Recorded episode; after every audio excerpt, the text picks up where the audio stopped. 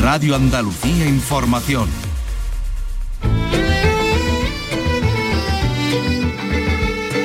En RAI, Andalucía es cultura. Con Vicky Román. Buenas tardes, es lunes santo ya y inauguramos una semana en la que ocupamos eh, el programa también para hablar de algunos asuntos relacionados con esta semana grande. Seguimos así con nuestra cita, esta hora con la cultura, en la que, como decimos, tenemos también esta celebración muy presente, como en esa charla que mantuvimos con el ensayista, historiador y crítico literario y taurino Andrés Amoros, tan vinculado, por otra parte, también al teatro y que a sus 81 años pues da muestra de todo su saber y su elocuencia, como enseguida vamos a ver en esa entrevista. Esta semana también tendremos la Semana Santa muy presente en el cine, que veremos en nuestra televisión con películas sobre ese tema, de las que ya nos irá hablando puntualmente Paco Gómez Zayas en los próximos días. El paseo por la calle siguiendo las procesiones o la lectura de libros, como el ensayo del que hoy vamos a hablar, centrado en las brujas, las persecuciones que tuvieron lugar en Europa en la Edad Moderna y de la que nos hablaba la profesora investigadora andaluza Adela Muñoz Páez. Este es otro asunto, como decimos, del que vamos a ocuparnos. Son algunas de nuestras propuestas de hoy para disfrutar de estos días que tenemos por delante. Y también la visita a exposiciones como la que vamos a recorrer de la mano de Carlos López, en la que se nos muestra la evolución de la imagen humana en el arte a lo largo de la historia. Pues con todo eso, vamos ya en este espacio que realiza Pedro Moreno. En RAI, Andalucía es cultura.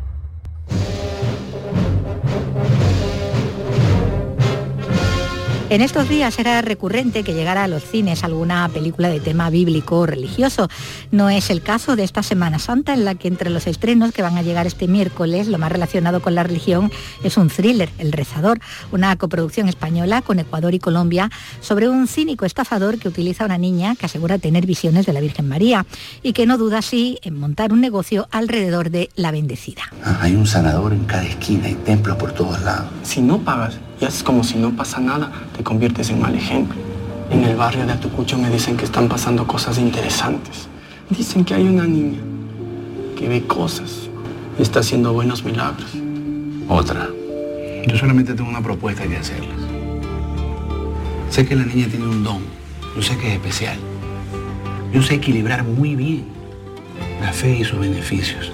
Ese es mi trabajo. Bueno, entonces ya, pues, déjense de tanta huevada.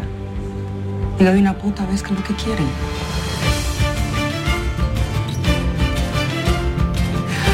Vamos a ser unos putos millonarios, Carlos.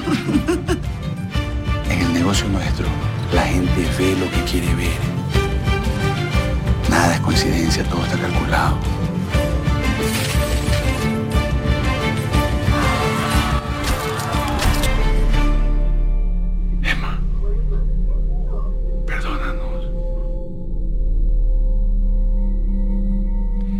Pues eso en la cartelera, mientras que el cine, nuestra televisión, nos va a ofrecer esta semana la historia más grande jamás contada, una de esas aproximaciones cinematográficas a la vida, a la pasión y muerte de Jesucristo, como ya contaremos aquí, como decimos en su momento, con Paco eh, Gómez Zayas. Y de la Semana Santa y de otros muchos asuntos, de la historia, de la cultura y de la actualidad más inmediata, nos ocupamos ahora también con Antonio Catoni en conversación con el ensayista y crítico Andrés Amoros. Andrés Amorós, escritor, sobre todo lector. Quítese usted la mascarilla, gracias por recibirnos en este, en este lugar sevillano que también es su hogar. Andrés, ¿qué tal? Muy buenas tardes. Encantado de estar en Sevilla. Bueno, una persona que presume de leer y que encuentra en leer a otros una forma de ser el mismo, ¿no? Acaba de publicar Las cosas de la vida, una guía para perplejos en la editorial Fórcola, que tantas cosas maravillosas por otra parte pone en nuestras manos. ¿Y, qué ha hecho en ella? Pues hablar de la vida, hablar del silencio, del tiempo, de la risa, del arrepentimiento, de la fe, de muchas otras cosas más. Como dijo Santo Tomás, lo que amamos nos dice quiénes somos y lo que ama él es lo que lee y dice quién es Andrés Amorós, ¿no? Claro. No, bueno, ver, yo digo en broma que yo estaré loco, pero no soy tonto. Entonces me gustan las cosas buenas de la vida, claro. Por eso pues me gusta Sevilla, como me gusta, no me gusta, me apasiona, me entusiasma Sevilla, como Florencia, como Venecia, como todo, en fin, las cosas de arte. Eh, bueno, lo de leer no es que yo presuma o no, es que mm, por un lado es mi profesión. Modestamente yo soy profesor de literatura, pero además es que desde chico me ha, me gustado leer, ¿no? Y la verdad es que este libro pues recoge muchas lecturas de muchos años, ¿no? Porque yo tenía de chico, que esa es la broma inicial, el pretexto, pues eh, un cuadernito donde apuntaba, eso creo que lo hacemos muchos. Te le gusta una frase, pues la apuntas, ¿no? Luego ya te vas haciendo mayor, ahora tengo muchos cuadernitos y muchas carpetas y procuro guardar notas de las cosas que leo, ¿no? Y en este momento, digamos, de la, de la pandemia, también reflexioné una cosa. Yo creo que ahora como hemos tenido todos bueno, más tiempo, por un lado, encerrados, más incertidumbre, mucha gente se hace las grandes preguntas. ¿Qué es el amor? ¿Cómo enamorarte? cómo soportar, eh, bueno, pues eh, los desengaños, los fracasos, cómo educar a los hijos, claro, no sabes, y vas pues a tientas, entonces la broma era esa de, a partir de un texto de mm, famoso judío eh, cordobés de Maimónides, perplejos, todos estamos perplejos y está bien que lo estemos, pero encontré una frase también que me gustó mucho de San Pablo. debemos estar perplejos pero no desesperados. Ahí es donde iba yo, Andrés. Eh, ¿Qué le hace a usted estar más perplejo, esta situación de pandemia en la que todavía estamos o esa guerra que tenemos ahí al otro lado de Europa? Bueno, no, la pandemia hoy nos condiciona a todos bien, pero la pandemia, mejor o peor, pasará Hombre, lo que te hace estar perplejo, claro, perplejo no, horrorizado, es la guerra, en fin, como no se ha sabido evitar y, además no sé si se va a saber dar la respuesta adecuada.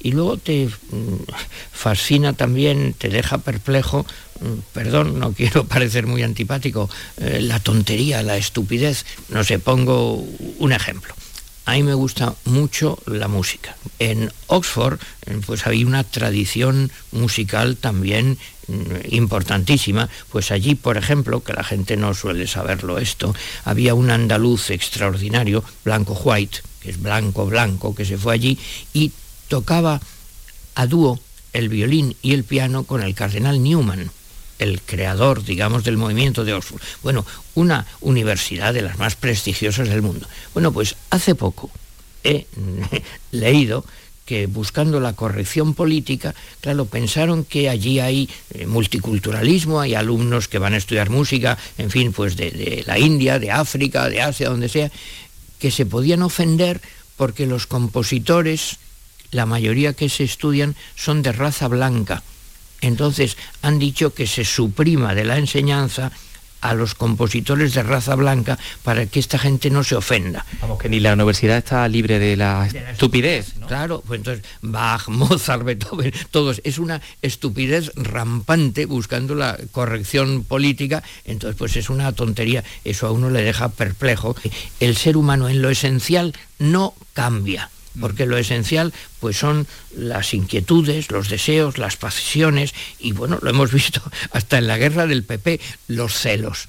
Todo eso sigue siendo igual y por eso, yo digo, para conocer al ser humano, bueno, pues eh, mm, puedes leer a los filósofos, puedes leer a los psicólogos, a Freud, pero mm, lo mejor es leer a Shakespeare, a Cervantes, porque las pasiones humanas siguen siendo las mismas. Bueno, nos ayuda más la literatura que la, ciencia, sostiene Andrés Amorós para entender al ser humano. Estamos en, una calle muy céntrica de Sevilla, habrá usted paseado, le habrá llegado a usted el aroma de los naranjos, que funcionan como la Madalena de Proust, ¿no? que nos abren las puertas a la memoria. ¿Para qué sirve la memoria? Bueno, vamos a ver, en general la memoria es una de las cosas más maravillosas que tenemos, aunque también puede en alguna medida atormentarnos con los errores que hemos cometido, pero es una de las facultades más preciadas del ser humano. Y por supuesto, mm, el arte, la literatura, nace en grandísima medida de la memoria. Proust, pero no solo Proust, todos, andamos a la búsqueda del tiempo perdido. Eh, a mí me asusta mucho, yo soy profesor, y las tonterías pedagógicas que ahora circulan, que no hay que aprender cosas de memoria. ¿Cómo que no hay que aprender de memoria? Bueno, la memoria es maravillosa. Y, por ejemplo, en el terreno concreto literario, ¿yo me sé algunos poemas de memoria? Pues sí, ¿eso me hace algún mal? En absoluto. Dice García Márquez, claro, decía que era tan listo, que eso es un tesoro que llevas contigo, la memoria te permite todo y por supuesto la memoria, qué más felicidad, somos los dos hermanos del silencio. Bueno, cuando iniciamos la estación de penitencia no es algo nuevo, es algo renovado, pero es también las anteriores y el tiempo que ha pasado y los años, quiero decir que de la memoria habla San Agustín, claro que era un genio, pero también en, el musical Cats, hay esa canción maravillosa. Basado poemas de Helios, ¿no? de T.S. Eliot. Bueno, que ya es un... Que ya es un son palabras mayores, claro. Bueno, no, que es una cosa extraordinaria de talento, porque nadie se imaginaría con los poemas de Helios, que son tan complicados, pues hacer un musical. Bueno, Joy Weber tiene un talento fantástico. Extraordinario. Déjeme que, diga a nuestros oyentes, porque son de toda Andalucía, que contextualice que somos hermanos de la Hermandad del Silencio de Sevilla, ambos dos, somos nazarenos y pertenecemos a esa, a esa corporación. Con mucho orgullo de serlo, simplemente, claro. hoy en día, señora declararse creyente es una auténtica provocación, ¿no? Bueno, pero yo no me declaro creyente, yo intento ser creyente, claro, pobre de mí, cada uno, oye, tenemos nuestra alma en nuestro armario y tenemos nuestra fe y nuestra duda, pero hombre, buscamos una respuesta religiosa, espiritual, trascendente, porque si no, pues el mundo, la vida no tiene sentido. No, no todo se arregla, en fin, con, con economía y con redes sociales. Hay las grandes preguntas y por eso está la espiritualidad. Y por ejemplo, en este libro incorporo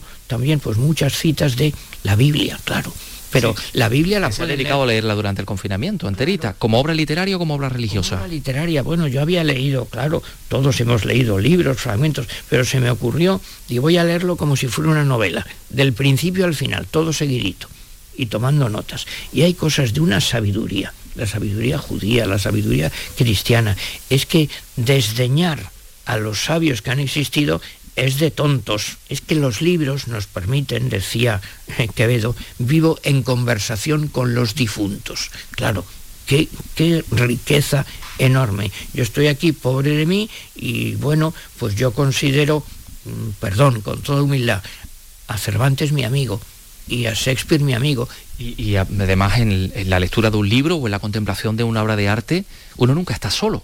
Hombre, claro, bueno, estás dialogando con los mejores. Mira, hay un libro que se hizo famoso de Ian Cott, eh, un polaco, Shakespeare nuestro contemporáneo. Bueno, yo digo, Cervantes nuestro contemporáneo, pues claro. Y luego también mm, la lectura está siempre disponible. Claro, es decir, que yo leo ahora un libro maravilloso, mm, lo leí de joven y ahora encuentro otras cosas, claro. Porque siempre habla al hombre de hoy, siempre es presente. Claro, y además leemos con toda nuestra experiencia, con toda nuestra biografía. Mm, mira, hay un ejemplo muy claro que yo pongo.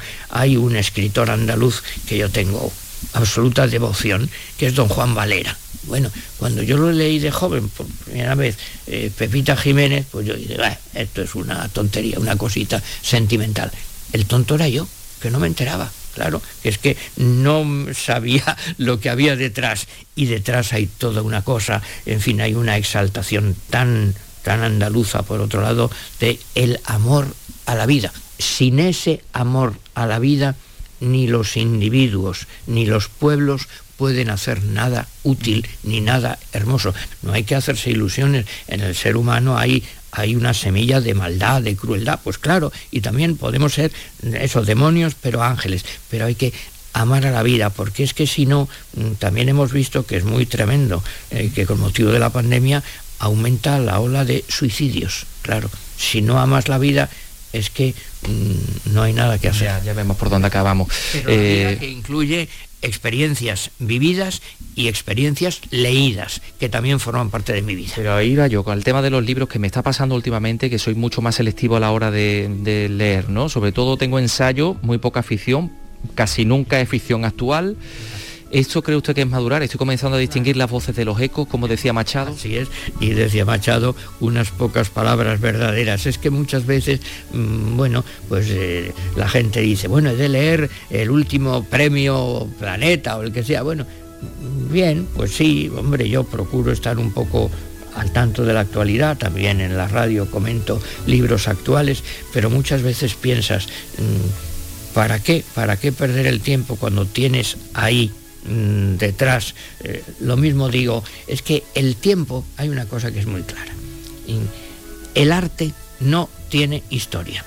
El arte es eterno presente.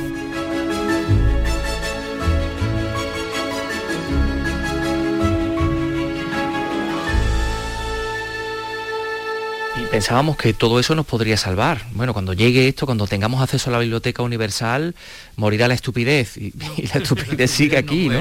Hombre, yo también insisto mucho en una cosa, que hay que tener hambre, ganas, porque lo malo es, eh, fíjate, hay... Curiosidad. Claro, pero curiosidad inagotable, es que hay, siempre hay que aprender. El problema es que muchas veces el exceso de facilidad en la información hace que la gente diga, ah, bueno, pues sí, pues no, da igual, no me importa.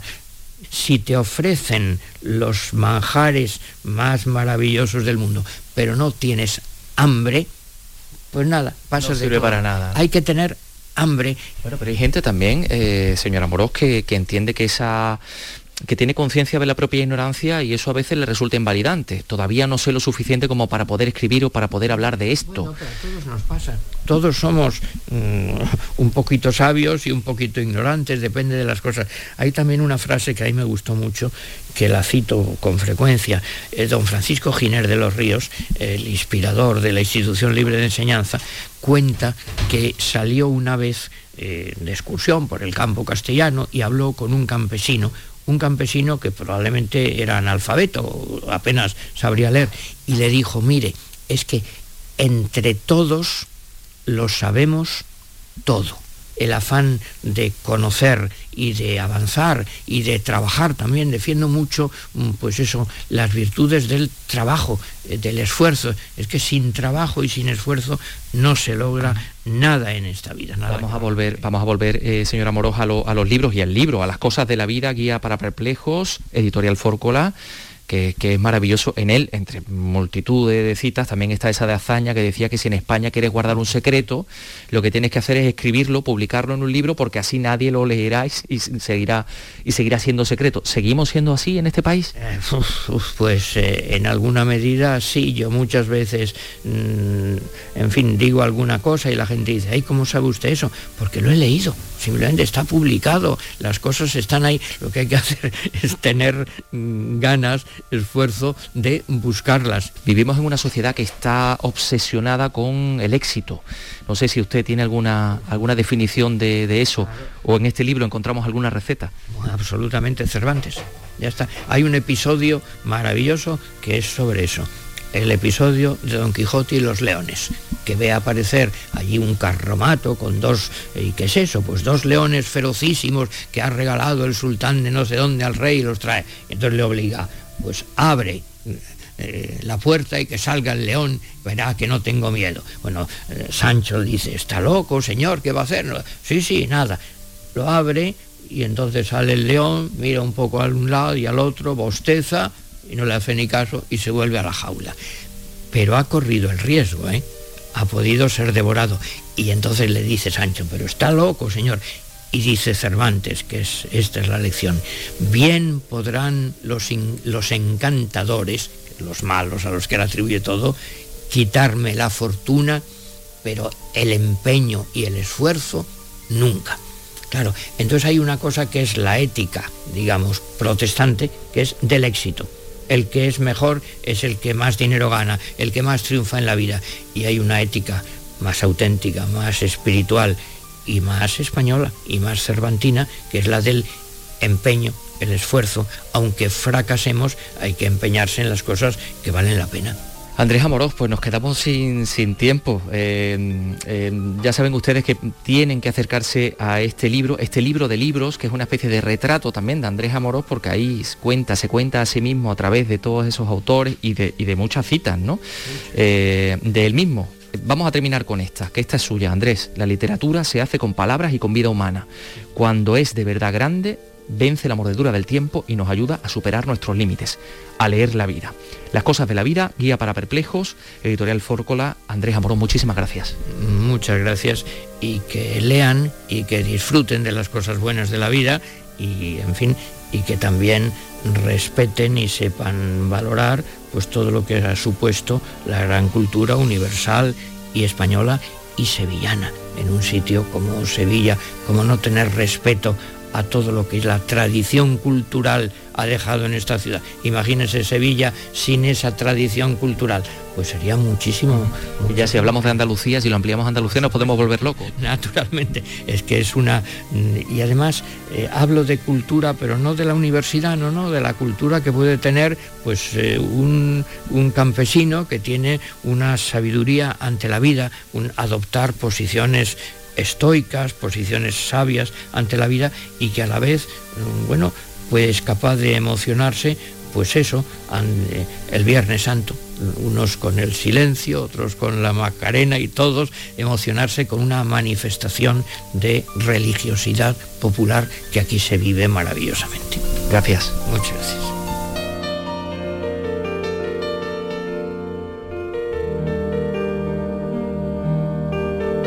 En RAI, Andalucía es cultura.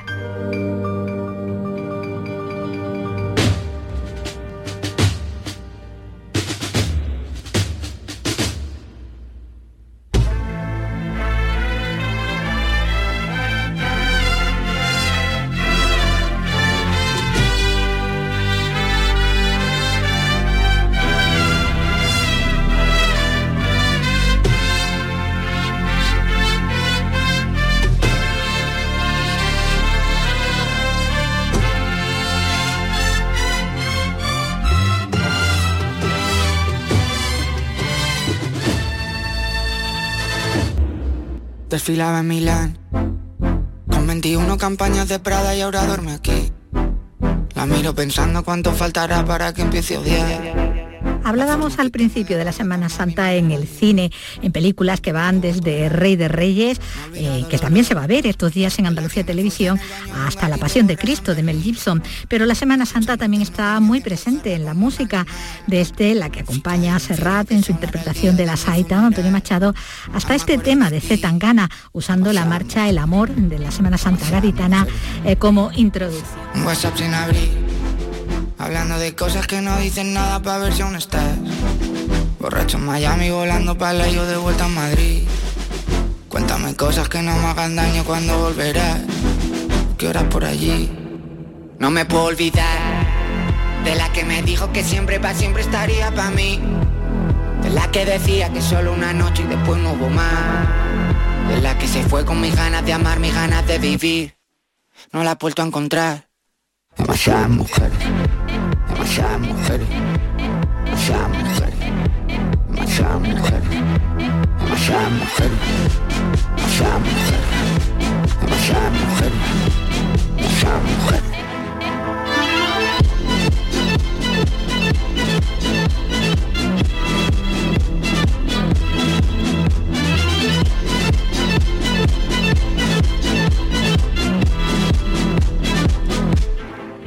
Y vamos con otros asuntos, ahora con un ensayo que nos lleva a profundizar en todo lo que ha rodeado a las brujas.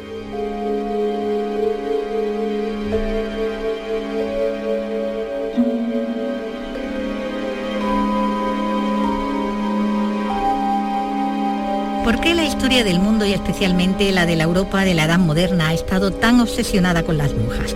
¿Por qué esa fijación con las mujeres como causantes de los mayores males y merecedoras de la persecución y del escarmiento? Chivos expiatorios a menudo de los desmanes de los otros. Bueno, pues en eso profundiza Brujas, el ensayo que nos trae la profesora e investigadora andaluza Adela Muñoz Páez, catedrática de Química Inorgánica en la Universidad de Sevilla, que tanto ha visibilizado a las mujeres científicas en sus anteriores trabajos, ensayos como este publicados también bajo el sello debate. Hola Adela, ¿qué tal? Bienvenida. Hola, encantada. Bueno, Brujas, la locura de Europa en la Edad Moderna, que así reza eh, el subtítulo, porque ya de entrada deja claro que contra la opinión generalizada, las mayores cazas de brujas se dieron en la Edad Moderna y no en la Edad Media, ¿no? Pues sí, es uno de los primeros mm, conceptos erróneos que están muy grabados a fuego de que la Edad Media fue una edad oscura y donde, entre otras cosas, pues tuvo lugar una caza de, de brujas y sorprendentemente en la, Edad Media había una sociedad donde quedaban unos restos de unos eh, territorios eh, comunales, comunidades donde se, se apoyaban unos a otros y todo eso desapareció con los cambios estructurales, sociales, económicos y una de las consecuencias más desagradables y más terribles fue el comienzo de la, de la caza de brujas, los cambios económicos, pero también una mentalidad que aparentemente había dejado atrás el pensamiento mágico, pero de hecho no. Ese pensamiento mágico estaba, fuertemente enraizado en la, en la, sociedad. Sí, porque antes de, llegar ahí, ya desde los mitos fundacionales, eh, desde los mismos libros sagrados, ¿no? Se había abonado, digamos, el camino para ese hostigamiento contra, contra esas mujeres que se pudieran considerar eh, peligrosas por, la razón que fuera, ¿no? Sobre todo si eran inteligentes o eran poderosas, ¿no? Que eso es lo que más se penaba, quizás. Bueno, yo iba buscando esas mujeres inteligentes, rebeldes, poderosas, pero no las encontré. De hecho, lo que eh, encontré a lo largo desde, desde los albores de la historia es una obsesión por parte de los hombres, particularmente de los hombres poderosos, por demonizar a las mujeres, asociarle el aspecto más negativo en los panteones de los distintos dioses de muchas culturas y luego esencialmente a lo largo de, la, de los primeros siglos de nuestra era fue cristalizando un machismo al que contribuyeron las mentes más brillantes que, que dedicaban una gran parte de su capacidad intelectual a demonizar a, las mujeres, yo pensaba que era para neutralizarlas, porque podían ser un peligro para ellos, pero conforme más he ido leyendo me he dado cuenta de que no, de que ellos luchaban contra sus propios fantasmas. O sea, el mito de Lilith, de la mujer seductora, rebelde que no se somete a los hombres es un miedo que parece ser que los hombres han tenido siempre. Entonces, para, para conjurar estos miedos es por, para lo que demonizaron a las mujeres, pero las mujeres es que no tenían verdaderamente posibilidad de ser rebeldes, porque no tenían la presencia, la presencia social ni los más mínimos resortes del poder en ninguna escala social. Entonces fueron los propios hombres los que crearon estos mitos de mujeres independientes, perversas, y las quemaron luego a las mujeres reales. Bueno, lo que decíamos, ¿no? Era hacer las chivos expiatorios de sociedades que se basaban, pues ya desde antiguo, ¿no? En esa fuerte misoginia y que en pleno siglo XXI, pues todavía perduran, se, han reforzado los fanatismos, los integrismos. Eh, está el hecho que señalas de que solo en Tanzania, por ejemplo, hayan muerto más brujas en la segunda mitad del siglo XX que, en toda Europa en la edad moderna, ¿no? Eso está ahí. Claro, estamos hablando de que hay unas poblaciones hoy día muchísimo mayores, pero mm, eso fue para mí uno de los de los descubrimientos más sorprendentes y más tristes que en el mundo occidental esa mentalidad mágica que propició la caza de brujas ha desaparecido, pero en una gran parte del mundo, eh, por ejemplo en el África subsahariana, en eh, centro y, sud, y parte de Sudamérica, en muchas regiones de Asia, pues eh, esa mentalidad mágica pervive y se siguen matando muchísimas mujeres, pero muchísimas, como, como dices, más que todas las que murieron a lo largo de tres siglos en Europa han muerto solo en Tanzania. Bueno, estábamos en el repaso histórico que decíamos, ¿no? Tan documentado, tan analizado que tiene este ensayo y si decíamos que, bueno, que empieza desmontando esa creencia popular, ¿no? De que todo eh, es muy medieval, también incide eh, en otro aspecto, ¿no? En cómo la Inquisición no fue su mayor impulsora de la caza de brujas, sino que de hecho puso freno, ¿no? Unas prácticas eh, contra las mujeres y los demás acusados de brujería que se llevaban, bueno, a cabo con mayor virulencia, con una absoluta falta de garantía, que eran surrealistas, unos métodos que darían risa si no concluyeran de la forma en que lo hacían, ¿no? Con tantas muertes, ¿no? Sobre todo de mujeres. Sí. Pero la Inquisición ahí iba contra eso precisamente, Sí, sí, sí. Bueno, yo intentaba no meterme con la Inquisición, pero bueno, fue prácticamente imposible. Tengo unas cuantas historias de la Inquisición. La primera de ellas es un volumen, una historia en cuatro tomos de un inquisidor eh, que terminó por supuesto fuera de la Inquisición porque él la estudió y propuso su disolución, que es Juan Antonio Llorente, afrancesado, que por supuesto cuando volvió Fernando VII tuvo que huir de España. Pues tengo la historia de Llorente, pero también tengo la de Henry Campbell, de varios historiadores americanos, españoles, tengo las historias de, de la Inquisición, de Slava Galán.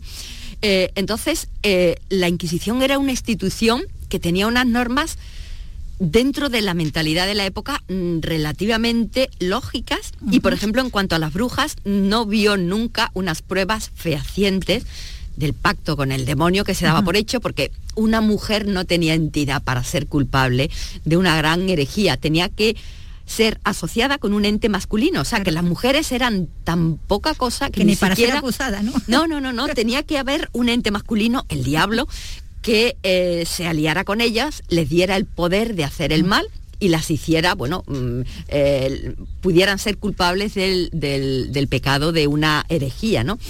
Eh, entonces, la Inquisición nunca vio pruebas de estos pactos con el, el demonio. Bueno, es que no las había, que no existían. Nunca vio pruebas de los vuelos por los aires, eh, ni de todas estas cosas que supuestamente las brujas podían hacer, como causar granizadas, inundaciones, sequías. La, la- la Inquisición era una institución que tengo que reconocer que mm, tenía las mentes más brillantes y por supuesto detentaba muchísimo poder, porque aunque aquí, por ejemplo, en España eh, estaba teóricamente bajo la jurisdicción del Papa y del Rey, la Inquisición podía mm, en un momento dado haber procesado al propio rey. De hecho, por ejemplo, un rey tan súper poderoso como Felipe II, pues eh, solicitó información sobre un médico cirujano para tener sus servicios en un momento en que este médico estaba bajo jurisdicción, bajo arresto de la Inquisición, tuvo que solicitar esta información tres veces y a la tercera se le contestó que esa información era restringida y no se le podía dar a un rey como, como Felipe II. Entonces era una institución muy poderosa, pero también tenía las mejores mentes del país. Eh, y tú destacas a Salazar, ¿no? Ah, claro, y entre ellos pues había Salazar. personas eh, obsesas, personas mm, incapaces o, inmorales, pero también había personas rectas. Y una de estas personas fue Alonso de Salazar Frías, que fue el artífice de que en España la caza de brujas terminara eh, prácticamente antes de haber comenzado. Tenemos el caso muy famoso De del proceso De de. Logroño, de las brujas de Zugarramurdi, que eran brujas y brujos. Eh, Salazar formaba parte de ese tribunal, votó en contra de esas condenas y a raíz de esa condena se inició Estamos hablando de que en ese proceso tan súper famoso fueron quemadas eh, vivas en efigie, otras cuantas más, seis personas. Eh, si nos referimos, por ejemplo, a casos de Alemania, hay, eh, bueno, las cazas y las condenas a las brujas se, se, eh, hacían por cientos a lo largo de mucho tiempo. Bueno, pues Alonso de Salazar Frías era el exponente de la cara más brillante de la Inquisición. Por supuesto, él estaba convencido de que la Inquisición era una institución imprescindible en, la, en la sociedad, pero él tenía unos principios morales, un compromiso con la justicia, con la verdad. Entonces, muy descontento ante este veredicto de Zugarramurdi en el Tribunal de Logroño, eh, emprendió una investigación por las montañas navarras y vascas, donde entrevistó a más de 3.000 personas. Estamos hablando de una época donde iban andando o en Sí, burro, sí. tenía que ir con intérpretes, porque entre Claro, otras cosas... ojera y no- Eh, entonces concluyó que no había habido ni vuelos de brujas ni aquelarres y él estaba en una posición de poder y consiguió convencer al inquisidor general que ya estaba predispuesto a creer esto y a raíz de sus investigaciones hubo unas instrucciones de la Suprema, el Consejo de la Suprema Inquisición, el Consejo General, y la caza de brujas en España finalizó ahí, gracias al trabajo y al esfuerzo y a la convicción de un, de un hombre y a la sensibilidad, como digo, de la, de la cúpula de la Inquisición que nunca creyó en la veracidad de estos crímenes de las, de las brujas. Actuó como un tribunal, que era como un tribunal Claro, serio, ¿no? claro, Que, pues, claro, entrar claro, en, claro. en esas historias. Bueno, a menudo lo- los acusados y los condenados procedían, bueno, como decíamos, ¿no? de las capas más bajas, pero bueno, se dieron casos también los que se acabó con gente muy, muy poderosa. Citabas lo de los casos en Alemania, ¿no? El de las brujas de Bamberg, ¿no? Que ahí acabaron, pues, eh, que ahí sí que había claramente un, un- un asunto de poder político de fondo, porque todo eso se había eh, promovido desde, ah, por- desde el mismo obispo, ¿no? El que había puesto todo el interés, ¿no? En Yo que- cuando, cuando comencé con este estudio, o sea, buscando respuestas, conocía casos de caza de brujas en, en Francia, la fantástica novela de Aldous, bueno, novela, relato de o documental de Aldous Huxley, el Crisol, sobre el, el proceso de los demonios de Ludum. Conocía, por supuesto, también la fantástica obra de Arthur Miller sobre las, las La brujas de Salem. Salem, información sobre el proceso de Zugarramurdi, pero claro, cuando miras un poquito más, con más perspectiva, una de las cosas cosas más llamativas es que de las 60.000 personas que fueron ajusticiadas por acusaciones de brujería, de las cuales un 70% eran mujeres, pero también había un 30% de hombres, la mitad aproximadamente eh, fueron ejecutadas en territorio de lo que hoy es Alemania. Entonces pues tenía que acercarme a estudiar un campo, un área que para mí era desconocida y me encontré, bueno, con varios casos. Por ejemplo, el caso de las brujas de Bamberg, que, bueno, donde allí había un príncipe obispo católico que actuó con independencia de la jurisdicción de Roma, del poder central. y entonces, bueno, pues allí, eh, entre otras cosas, hubo una lucha, una purga, porque había sido este territorio, había estado eh, controlado por los protestantes, luego estuvo controlado por los, por los católicos. Entonces las personas con creencias protestantes fueron acusadas. Eh, y una de las cosas que fue nuevo aquí. Uno de los, em, de los cancilleres de la ciudad intentó frenar cuando comenzó esta caza de brujas, el canciller Hahn. Entonces eso lo que le hizo fue que él mismo fuera acusado de brujería. Entonces él, su mujer, su hija, su hijo, su nuera, su consuegro, fueron todos ejecutados. Y el obispo vio que las clases populares pues veían con cierto agrado que nadie estuviera salvo, bueno, esto algo así como que la justicia era igual para, todos. bueno, en este caso era la injusticia o la locura. Eh, y bueno, pues allí había un reparto de los fondos, hay una estimación de las auténticas fortunas que se habían incautado a los acusados, porque bueno, ahí vieron un, un filón y luego hay otras ciudades alemanas donde las, las ejecuciones se paraban cuando no había acuerdo entre el reparto, las distintas cuotas a los poderes eh, políticos, religiosos, locales y nacionales. Entonces, bueno, ahí ya tenemos otros intereses eh, que ya no son estrictamente pues de pensamiento mágico o de pureza de la fe, un interés económico que yo creo que surge en todos los sitios. Luego también pues tenemos siempre las rencillas, los odios, que también están en todos los sitios. Mueve las relaciones, exactamente. Claro, claro, las miserias humanas, la necesidad de una, no sé, de una venganza, de unos agravios pasados, eh, y todo esto en un clima de impunidad, de impunidad, porque en Alemania hay muchos estudios hechos por historiadores alemanes donde ellos entonan el mea culpa de que allí hubo unas auténticas carnicerías. Estamos hablando de que en España, con la excepción del caso singular de la región catalana, apenas hubo 30 personas ajusticiadas por, por brujas y en Alemania eh, era un país con una población mayor, pero estamos hablando creo que de 12 y de veintitantos millones, en España entonces y Alemania. En Alemania el número de las ejecutadas pudo eh, variar entre 25 y 30 mil. o sea, estamos hablando de mucho, abismal, abismal. bueno, y que llegaba a las cazas de brujas hasta las cortes reales, ¿no? Aquí alrededor de, Carlos II, del hechizado, en Francia, la corte del Rey Sol, que hubo nobles acusadas de envenenadoras, porque lo de los venenos está también muy ligado, ¿no? A, la imagen de la bruja, ¿no? De la, Había por un lado, claro, porque eso estamos hablando ya cuando mm, ya estamos en la época de la ilustración, ya estamos en el siglo XVII, ya estamos entrando en otra, em, en una sociedad más evolucionada, donde el pensamiento mágico teóricamente va quedando atrás.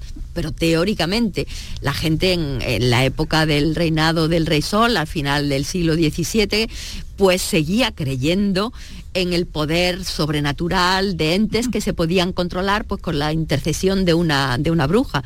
Entonces estaban las brujas que eh, bueno, mm, que vivían, que se lugraban de esa creencia en el pensamiento mágico y luego había otras que afianzaban sus poderes pues usando venenos. Eh, que esto era un conocimiento científico que resultaba muy útil eh, pues, por ejemplo para aligerar el, cobro de las herencias o para librarse de maridos no, no queridos.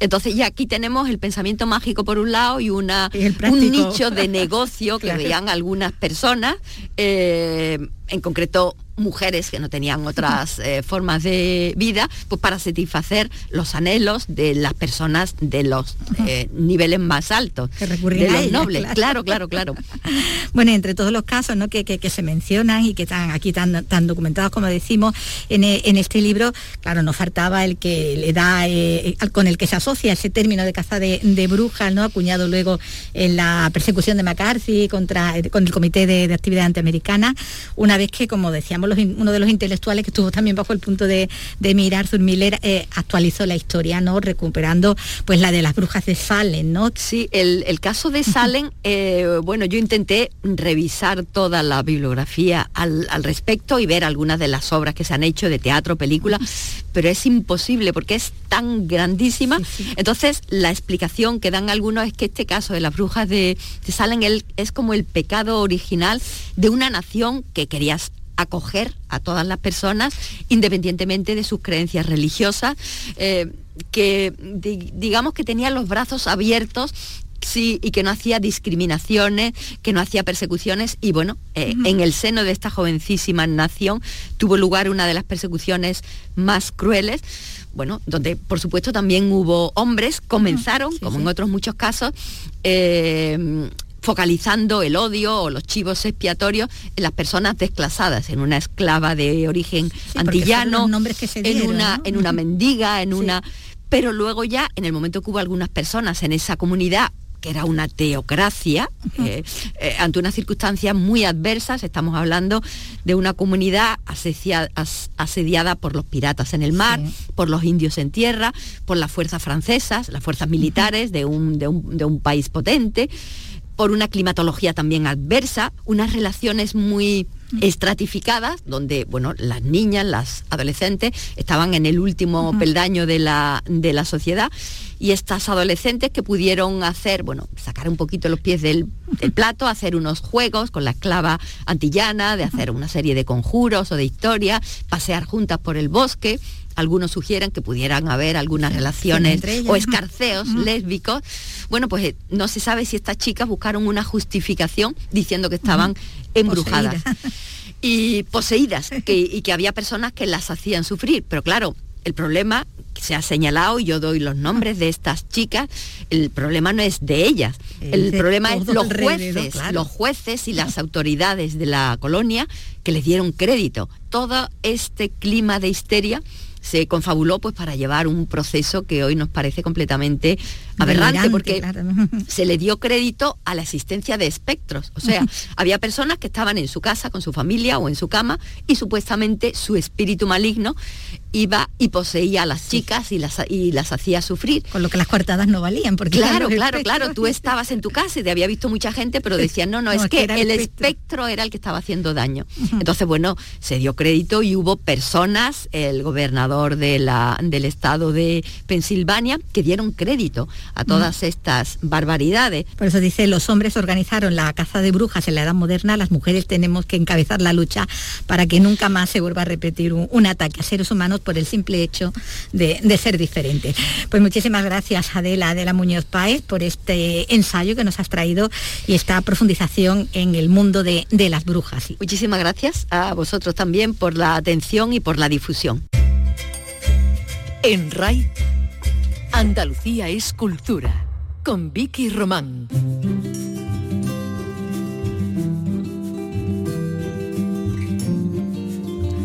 Hay libros y películas para aprovechar también estos días de descanso que se avecinan, en los que también tenemos la opción de visitar algunas de las muchas exposiciones, como la que vamos a recorrer ahora en el CaixaForum de Sevilla, de la mano de Carlos López.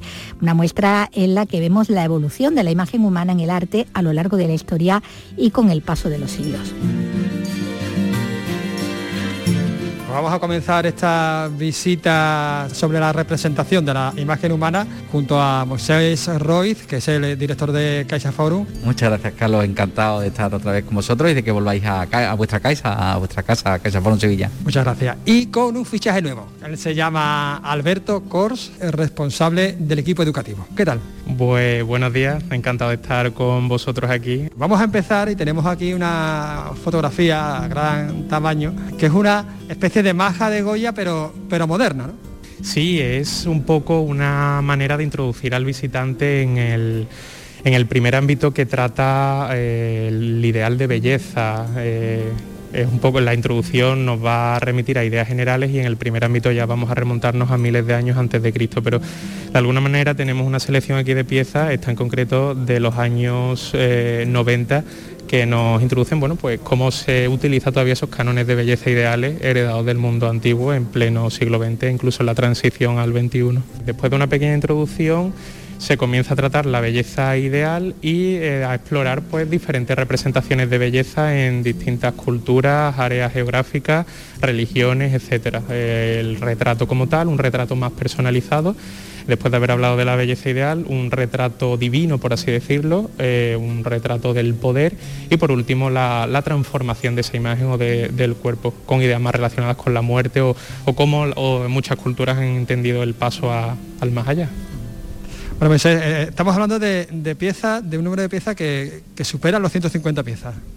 Sí, son eh, algo más de 150 piezas, la mayoría del British Museum, del Museo Británico, y, es una suerte, ¿verdad?, el que podamos traer a Sevilla este número de piezas del, Museo Británico, que es algo que eh, en la mayoría de los casos vas a Londres o puedes ir a Londres, que mucha gente desgraciadamente no puede ir o no, no vería. Y se acompaña también de eh, siete piezas de la colección de arte contemporáneo de la Caixa, porque durante toda la exposición veremos cómo las piezas dialogan en el tiempo y en el espacio, ¿no? además de una bellísima pieza del Museo del Prado y otra instalación del, Museo de Arte de, Cataluña. ¿no? Todo ello para eh, acercarnos a una situación que tenemos hoy día permanentemente en nuestro, nuestro bolsillo y en nuestras manos, que es la imagen humana. ¿no? Porque cuando vemos ahora a, la gente, iba a decir los chavales y las chavalas, pero no, yo creo que lo hacemos todos, ¿eh? todos los días haciéndonos selfie, pensamos que es algo muy moderno y decimos, es que ahora, ahora es la, época del selfie.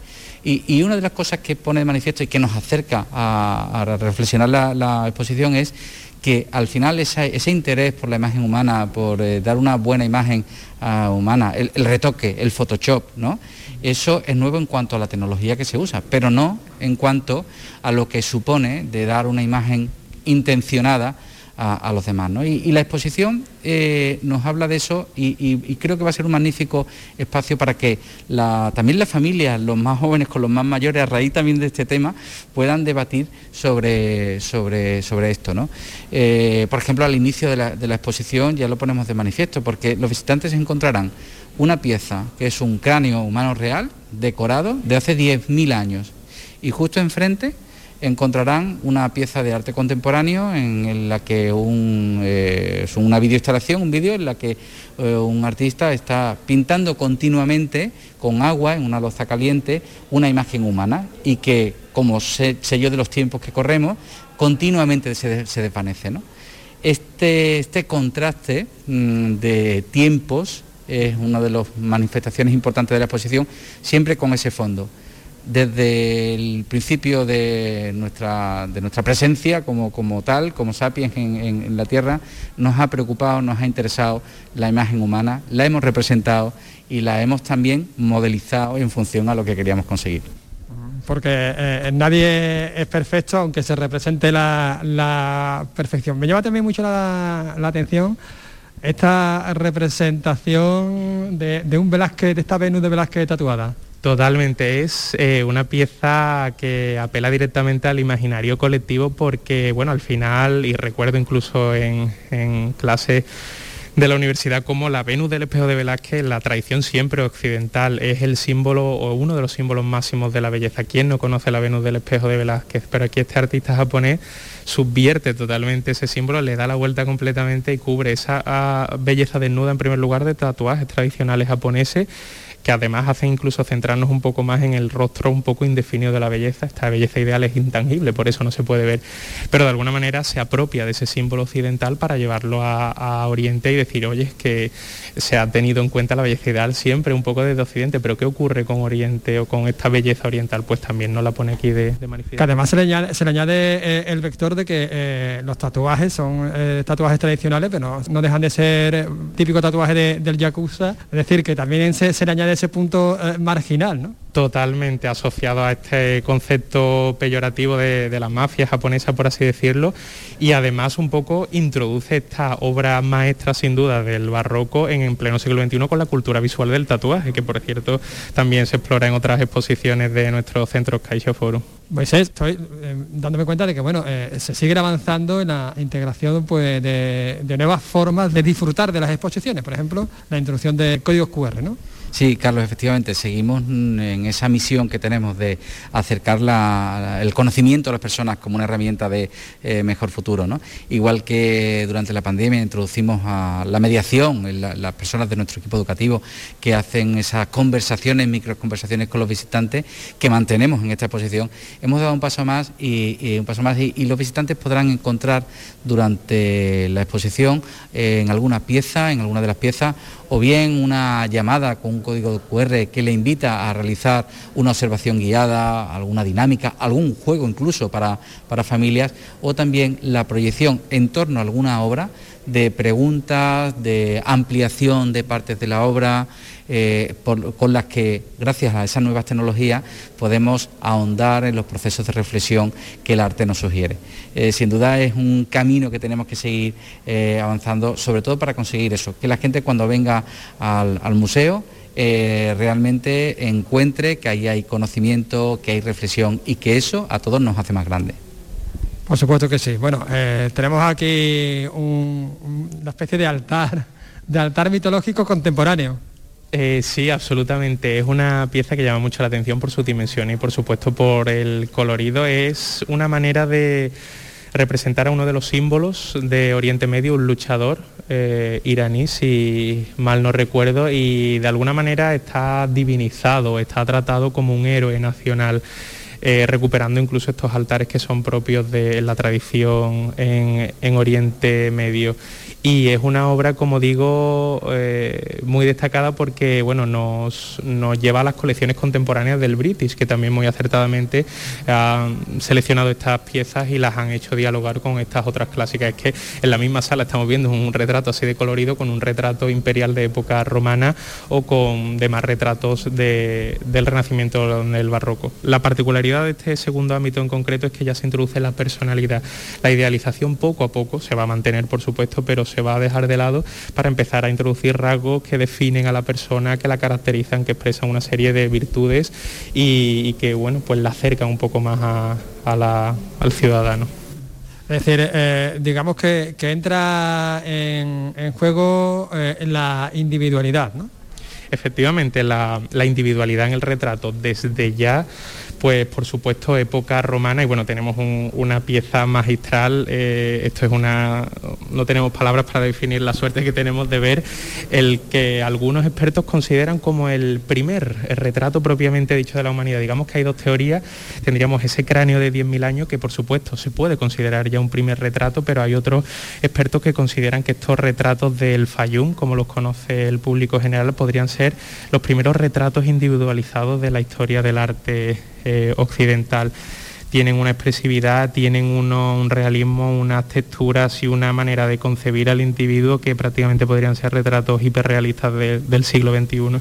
Nos introducimos dentro de este mismo ámbito 2 en una pequeña sección que sigue tratando la individualidad del retrato pero que mm, ya nos vuelve a llevar otra vez a, la antigüedad. Vemos una serie de, retratos de esposos o de parejas interesantísimos. Eh, desde Egipto, Roma o en el arte medieval hindú, donde vemos un poco la expresión de los afectos dentro de esa personalidad. Mm, por ejemplo, dentro de la escultura egipcia tan hierática, con esas leyes de frontalidad tan inexpresivas, podríamos decir, tan atemporales vemos una pareja de esposos. El románico también. Totalmente, hasta un poco el barroco no vamos a recuperar esa expresión de las emociones, pero esta pieza es mm, muy destacada porque representa una pareja de esposos eh, totalmente llena de simbología, como es propio del arte egipcio, y ella de manera muy sutil le está pasando el brazo por detrás de él y, además le está tocando el, codo. Es una expresión del deseo sexual en la pareja. Pero es que él además sostiene una, lechuga romana que si un poco la, cultiváramos o la extrajéramos del campo, pues eh, cuando la sacáramos del campo es un poco también símbolo sexual. Al romper esa, esa hortaliza, pues eh, tiene muchas, digamos, connotaciones sexuales y, esa simbología y esa atracción física es interesantísima verla en, una representación egipcia de, este momento. Confrontada, por supuesto, con una eh, pareja romana, parece incluso que están peleados o no se hablan. Eh, esto pues también tenía un carácter funerario, es lo que une también a estas dos piezas. Ella incluso parece que, mira hacia otro lado, ¿no? Que que se, sí, se desentiende un poco del marido. Hay varias teorías, algunas nos dicen que, bueno, eh, como su nombre, el de ella, no figura en la lápida, a diferencia del de él, quizás no fuera enterrada junto con su marido, volviera a casarse o quizás se marchara de la ciudad. Hay varias teorías que apuntan a por qué no aparece el nombre de ella, porque la mujer, al igual que en Egipto, va a tener un papel destacado en la sociedad, sobre todo en las clases gobernantes. Puede ser el germen de una novela turca, ¿eh? también hay que decirlo.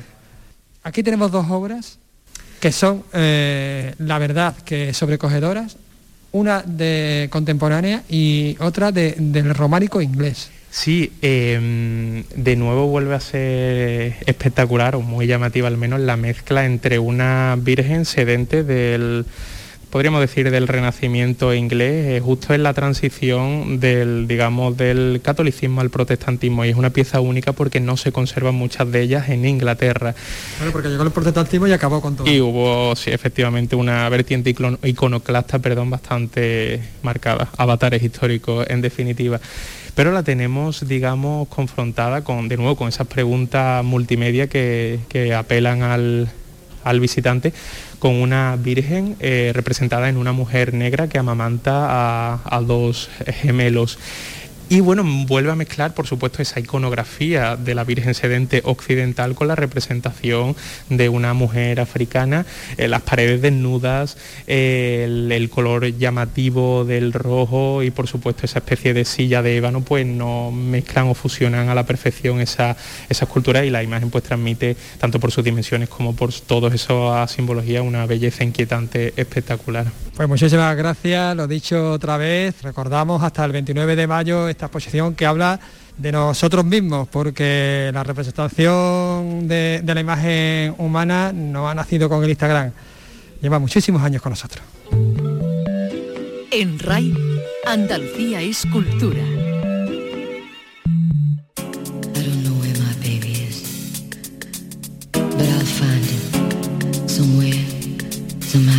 Y nos vamos a despedir con música celebrando que hoy cumple años la cantante de pop británica Lisa Stanfield. Con este tema, este todo alrededor del mundo, nos vamos a despedir por hoy. Hasta mañana.